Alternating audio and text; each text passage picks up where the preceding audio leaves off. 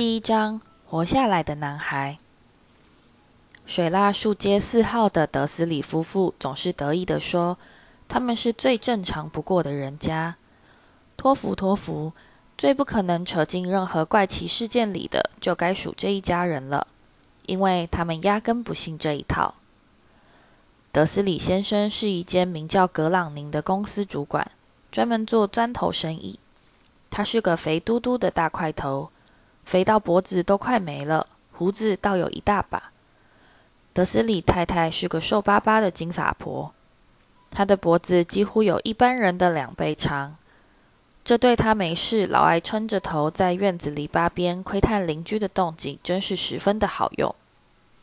德斯里夫妇有一个儿子，叫做达利，在他们眼里，这样好的小孩世间少有。德斯里夫妇拥有想要的一切，却有一个秘密。夫妇俩最大的恐惧就是害怕有人发现这个秘密。万一有谁探听出波特那一家子的事，那他们真不知要如何承受。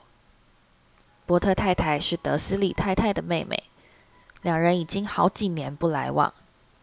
事实上，德斯里太太根本装作自己没有妹妹。因为这个妹妹和她那一无是处的老公跟他们完全不同，简直不得思礼到了极点。一想到波特家要是踏上这条大街，那些街坊会传些什么闲话，夫妇俩就不寒而栗。德斯里知道波特也有个儿子，只是没见过。这孩子正是不许波特接近的另一个好理由。他们不要让达利跟那种小孩搞在一起。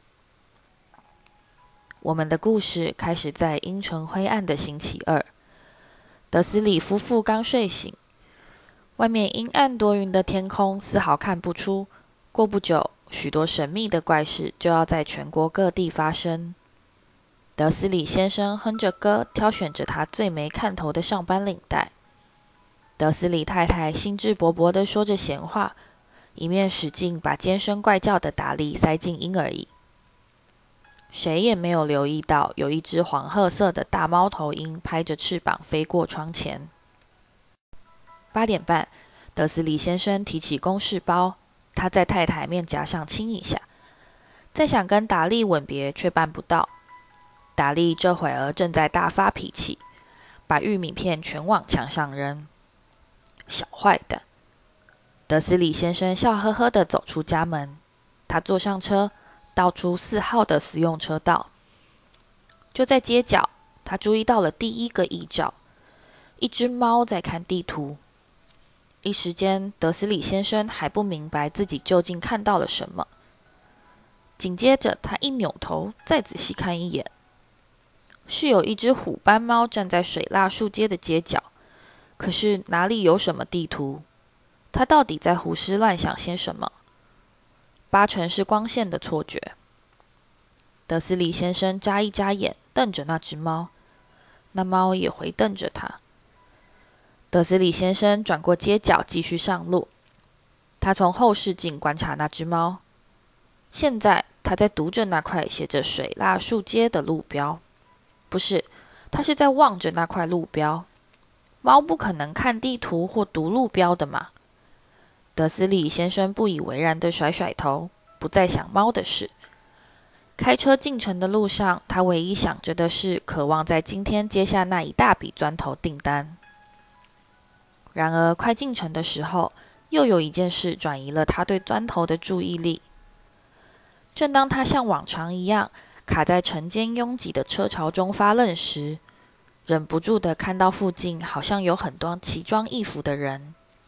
一群穿着斗篷的人，德斯里先生就是没办法忍受奇装异服。看看那些年轻人的荒唐打扮，他猜想这大概又是某种愚蠢的新流行。他用手指轻敲方向盘，目光不经意地落到一大群跟他站得很近的斗篷怪胎身上。他们很激动地在低声交谈着。德斯里先生愤怒地发现。其中有一两个家伙显然是年纪一大把了，这是怎么回事？那个比他还大上几岁的男人，竟然还有脸穿上一件翡翠绿的鲜艳斗篷，真是不知羞耻。德斯里先生接着又想，这大概是某种愚蠢的宣传噱头吧。这些人正在为了几个机构募款，没错，就是这么回事。车潮开始向前移动。几分钟之后，德斯里先生驶入了格朗宁的公司停车场。他的注意力又重新转向砖头订单。德斯里先生在他十楼的办公室里总是习惯背窗而坐。要不是如此，他很有可能发现，要想在这个早晨专心处理砖头的业务，会比往常困难许多。他并没有看见那些在大白天疾飞而过的猫头鹰。不过，街上的人倒是看得一清二楚。他们张大嘴巴，指着天空，看着猫头鹰一只接一只地飞过他们的头顶。很多人甚至连晚上也从来没有见过一只猫头鹰嘞。话说回来，德斯里先生度过了一个完全正常、不受猫头鹰干扰的美好早晨。他对五个不同的人大吼大叫，打了几通重要电话。又再多吼了几声。他的好心情一直维持到午餐时间。当时他决定站起来活动活动筋骨，走到对街的面包店去买点东西吃。他已经把那些穿斗篷的怪胎忘得一干二净。在面包店附近，竟又遇到了这群人。经过时，他忍不住愤怒地瞪了他们几眼。他自己也不知道这是什么原因。他们就是让他觉得很不舒服。这群家伙同样在兴奋地低声交谈，附近根本就没看到什么募款箱。就在他紧抓着一个装在袋子里的大甜甜圈插身走过时，几句片段的话语飘进了他的耳朵：“波特家不会错的，我听到的就是这么回事。没错，他们的儿子哈利。”德斯里先生猛然停下脚步。恐惧淹没了他的全身。他回过头来望着那群低声交谈的人，仿佛要跟他们说话，最后还是打消了这个念头。他冲到对面的街道，急急忙忙跑回办公室，厉声吩咐秘书不准打扰。他抓起电话开始拨号，就在快要拨完家里电话号码的时候，忽然改变心意。他搁下电话，搓着胡子。静静思索，不，这样做太笨了。波特并不是什么罕见的姓，他敢说全英国有一大堆姓波特的，还有个儿子叫哈利的家庭。再想想，他甚至没办法确定他的外甥是不是叫哈利。他从来没见过这个男孩，有可能是叫哈维或是哈洛。他没必要拿这件事让德斯里太太担心。只要一提到他的妹妹，他的心情就会变得很坏。他不怪他，要是他自己有一个像这样的妹妹。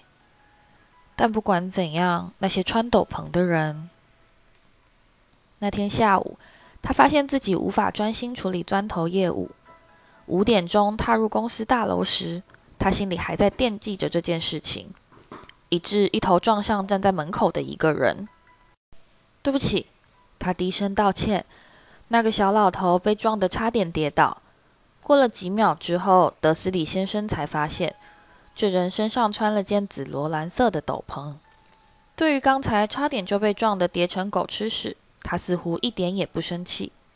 相反的，他脸上绽出灿烂的笑容，用一种令路人侧目的尖锐嗓音说：“不用说对不起，我亲爱的先生，今天什么事都气不到我。”太乐了，因为那个人终于走了。就连你这种麻瓜也该好好庆祝一下。今天真的太乐太乐了。老头搂一搂德斯里先生的腰，便走开了。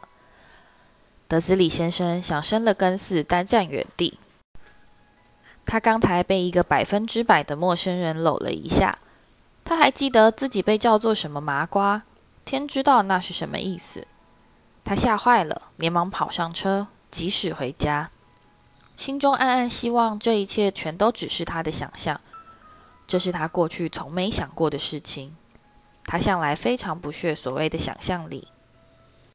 一驶入四号的私人车道，他第一眼看到的就是一件不能让他心情好转的事：那只早上瞥见的虎斑猫。他现在坐在他家的庭院围墙上，他百分之百的确定这是同一只猫。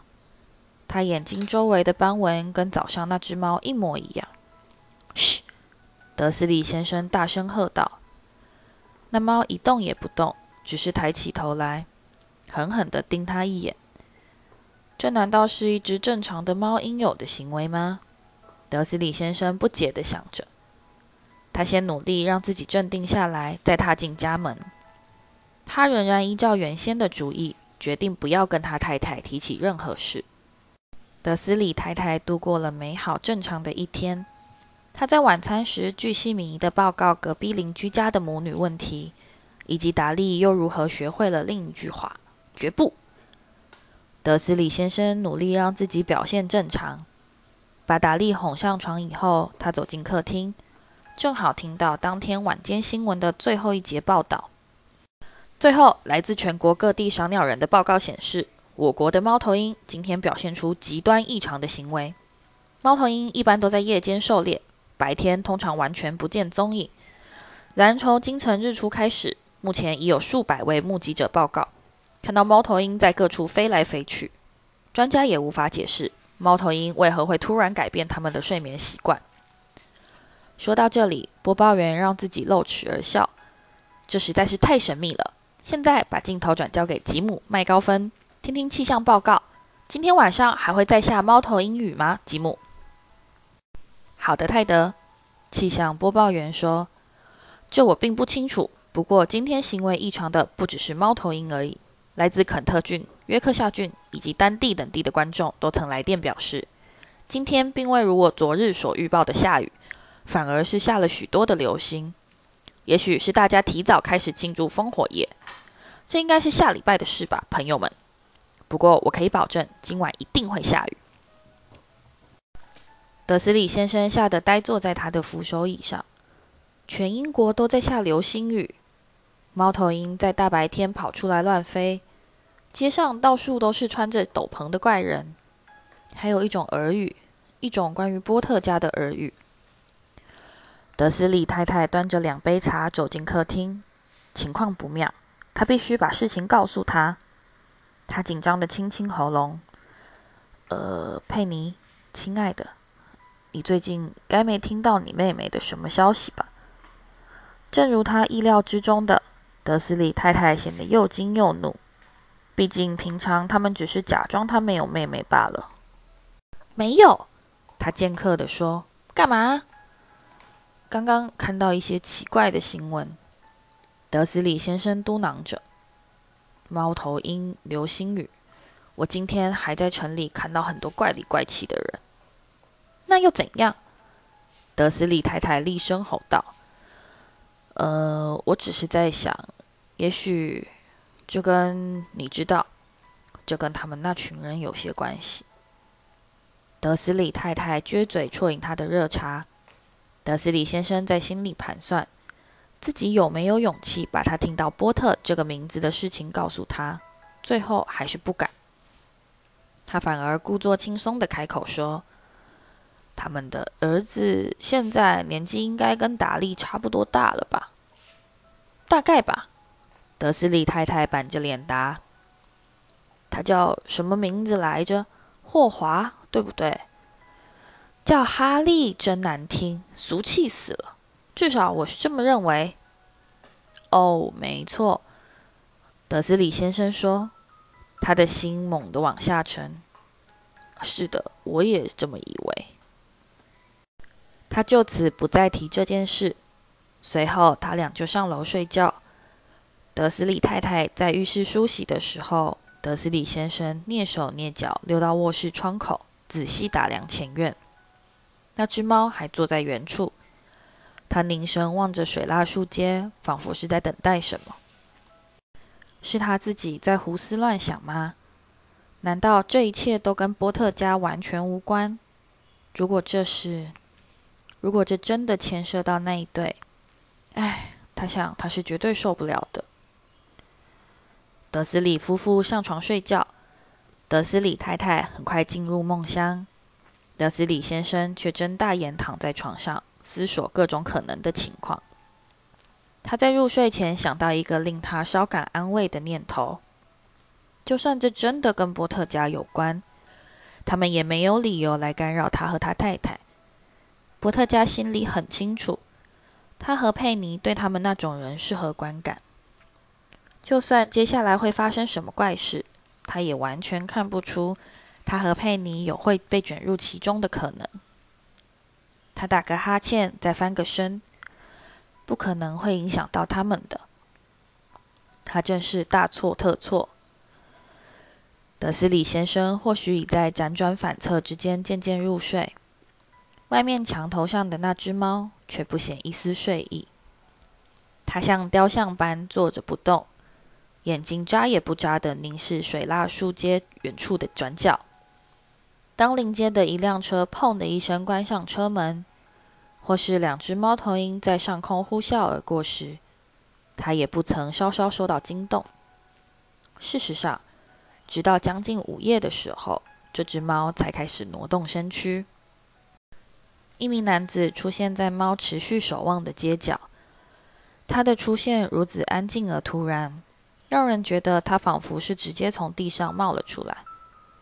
猫的尾巴微微抽动，眼睛也眯了起来。水蜡树街上从来没见过像这样的男人。他又高又瘦，而且非常老。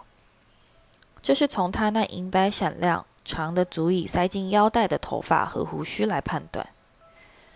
他穿着长袍，罩一件拖到地的紫色斗篷，脚上踏着一双镶环扣的高跟鞋。淡蓝色的眼睛十分明亮，在半月形的眼睛后面闪烁发光。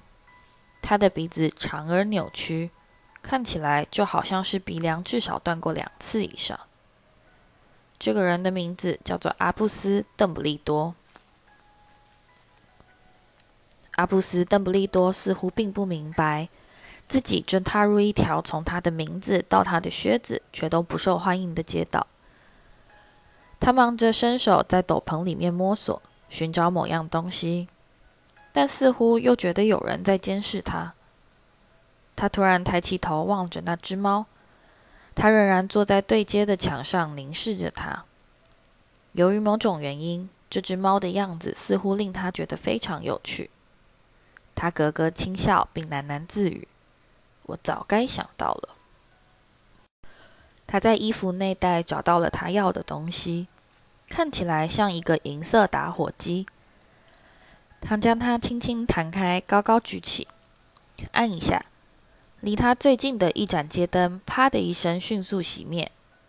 他又按一下，下一盏灯开始明灭不定的闪烁，随即变成一片漆黑。他总共按了十二次熄灯器。直到整条街上的光源只剩下远方两个针尖大的光点，也就是那只猫的眼睛。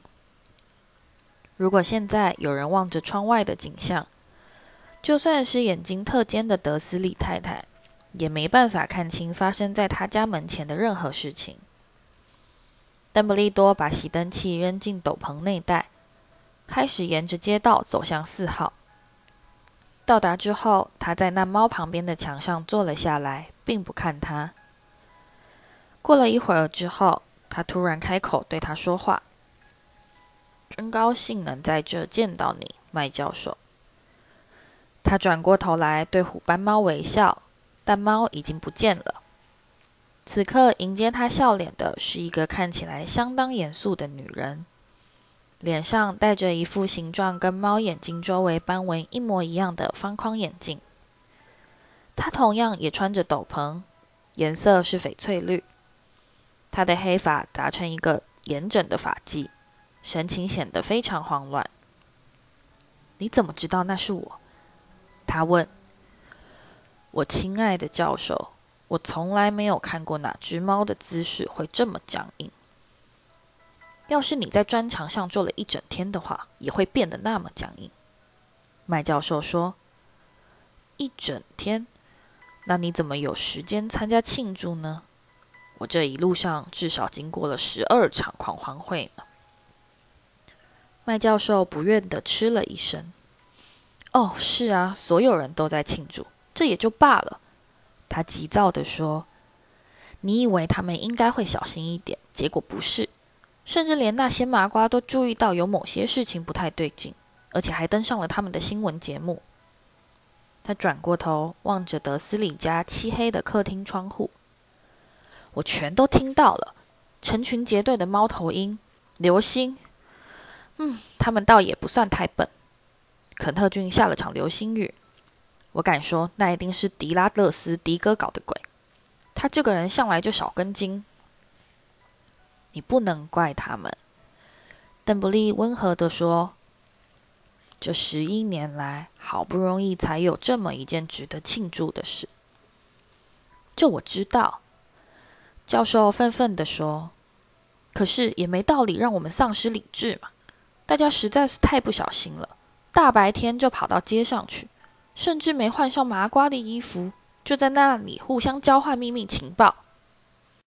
他歪头瞄了邓布利多一眼，像是希望他会向他说些什么。他没有开口，于是他继续说下去：“在那个人终于消失的好日子，要是让麻瓜发现到我们的存在，那可就太精彩了。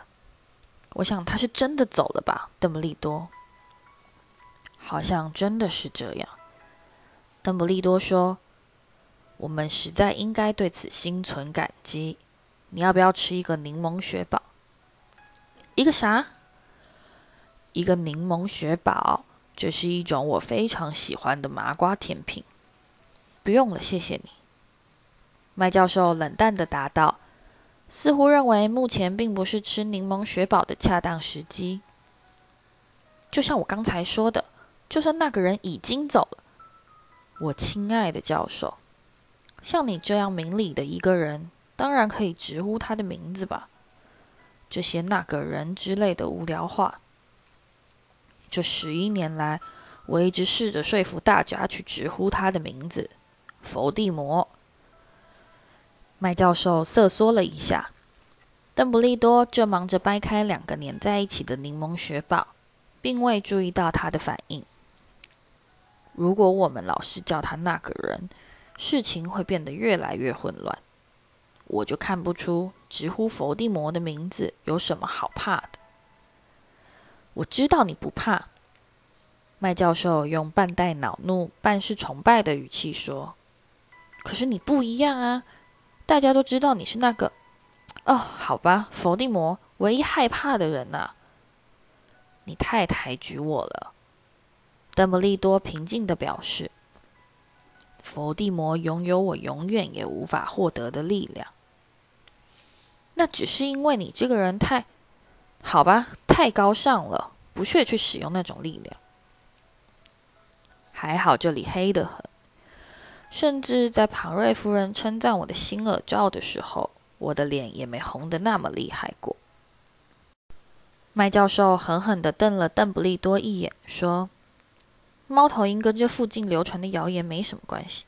你知道大家在说些什么吗？就是他是怎么消失的，最后制止他的究竟是什么？麦教授似乎已经谈到了他最急着讨论的一个话题，那也是他甘愿在冷硬砖墙上等候一整天的真正原因。因为不论是作为一只猫，或是一个女人，他都从来没有像现在用这么锐利的目光注视过邓布利多。事情很明显，不管大家说了什么，除非从邓布利多口中得到证实，他才相信那是真的。然而，邓布利多却喜滋滋地挑了另一个柠檬雪宝，并没有开口回答。他们说的是，他继续追问：昨天晚上，伏地魔出现在高追克洞，他是去找波特夫妇。谣传莉莉和詹姆已经，已经。说他们死了。邓布利多垂下头，麦教授倒抽一口气。莉莉和詹姆，我真不敢相信，我不要相信。哦，阿布斯。邓布利多伸手拍拍他的肩膀。我知道，我知道。他沉痛地表示。麦教授用颤抖的声音继续说：“还不止这些。”他们说，他本来还要杀死波特夫妇的儿子哈利，可是没有成功。他没办法杀死那个小男孩，没有人知道为什么或是怎么回事。他们说，在他没办法杀死哈利波特的那一刻，他的法力就消失了，那就是他离开的原因。邓布利多神情阴郁的点点头。这是，这是真的。麦教授迟疑的问道：“他造了这么多孽，杀了这么多人，竟然没办法杀死一个小男孩？”这实在太惊奇了！我们花了那么多力气去阻止他，可是哈利波特究竟怎么逃过一死的？这我们只能猜测。邓布利多说：“也许永远都不会知道答案。”麦教授掏出一条蕾丝手帕，朝镜片下面的眼角轻轻按了几下。邓布利多用力吸吸鼻子，从口袋取出一只金表，凝神观看。这是一只非常怪异的表，上面有十二根指针，却看不到数字。此外，还有几枚小行星绕着边缘打转。邓布利多必然从中看出了一些道理，因为他将表放回口袋后说：“海格迟到了，顺便问一声，我会到这来，应该是他告诉你的吧？”“是的。”麦教授说。不过，我想你大概不会告诉我，既然有这么多地方可去，你为什么偏偏要到这来呢？我到这来是为了把哈利交给他的阿姨跟姨丈，现在他们是他唯一的亲人了。你该不会是指，你不可能是指住在这的人吧？麦教授喊着，跳起来指着四号的房子。邓布利多，你不能这么做啊！我在这里观察了他们一整天，你再也找不到这么不像我们的两个人了。而且他们有还有一个这样的儿子，我亲眼看到他把他妈妈一路踢到街上，大哭大闹的吵着要吃甜点。你居然要哈利波特到这来住，这是对他最好的地方。邓布利多坚定地说：“等到他年纪够大的时候。”他的阿姨和姨丈就可以把这一切对他解释清楚。我写了一封信给他们。一封信。麦教授虚弱的喃喃重复，颓然坐回墙上。说真的，邓布利多，你以为你可以只用一封信就把这一切全都解释清楚吗？这些人永远都不会了解他的，他会变得非常有名，一个传奇人物。我甚至不会惊讶，今天将被叫做哈利波特日。有许许多多的书籍都会记载着关于哈利的事迹。我们世界中的每一个孩子都将会知道他的名字。完全正确，邓布利多说。他半月形镜片上方的眼神显得非常严肃。这足以使任何孩子都乐昏了头。在他还不会走路、讲话前就这么出名。何况还是某些他根本就不记得的事情。你难道看不出，让他在远离这一切的地方好好长大，等他可以接受的时候再告诉他，不是更好吗？麦教授张大嘴巴，想法完全改观。他吞了一口口水，然后说：“是，是你说的对，这是当然。可是要用什么方法把孩子送到这来呢？邓布利多。”他突然瞄了他的斗篷一眼，仿佛他把哈利藏在衣服里面似的。海格会把他带到这里。你觉得这是明智之举吗？把这么重要的事情交给海格去办？我可以把我的性命交到海格手中。邓布利多说：“我并不是说他的心地不好。”麦教授不情愿地表示。但是你别忘了，他这个人粗心得很。他总是……那是什么声音？一阵低沉的轰隆声打破周遭的寂静，声音变得越来越大。他们四处张望，查看街道上是否有车灯出现。声音增强成可怕的咆哮。两人抬头望着天空，一辆巨大的摩托车从天而降，停在他们前方的街道上。这辆摩托车虽然十分巨大，却还比不上跨坐在上面的男人。他的身高几乎是一般人的两倍，那宽度至少大上五倍。他看起来高大的不合常理，而且粗野不驯。长而纠结的浓密黑发和胡须掩盖了他大部分的面庞。他的手掌就跟垃圾桶盖一样大，穿着皮靴的双脚看起来简直就像两只小海豚。在他粗壮、肌肉凸起的手臂中抱着一卷毛毯。海格，邓布利多说，像是终于松了一口气。你总算到了。这辆摩托车是哪来的？借来的，邓布利多教授先生。巨人一面说，一面小心翼翼走下摩托车。是小天狼星布莱克借给我的，我找到他了，先生。没碰到什么问题吧？没有，先生。房子几乎全毁了，不过我赶在麻瓜巨龙以前把他给抱了出来。他在我们飞过布里斯托的时候睡着了。邓布利多和麦教授俯身望着那卷毛毯，毯子里裹着一个熟睡的小男婴，在他额前那般黑玉的头发下，有着一个形状奇特的伤口，看起来就像是一道闪电。那就是，麦教授低声说道：“是的。”邓布利多说：“这道疤会一辈子跟着他。”你难道不能想点办法吗，邓布利多？就算我有办法，我也不会去做。这疤痕将来很可能会派得上用场。我左边的膝盖上就有一个疤，看起来就是一幅完美的伦敦地下世界地图。好了，把它交给我吧，海格。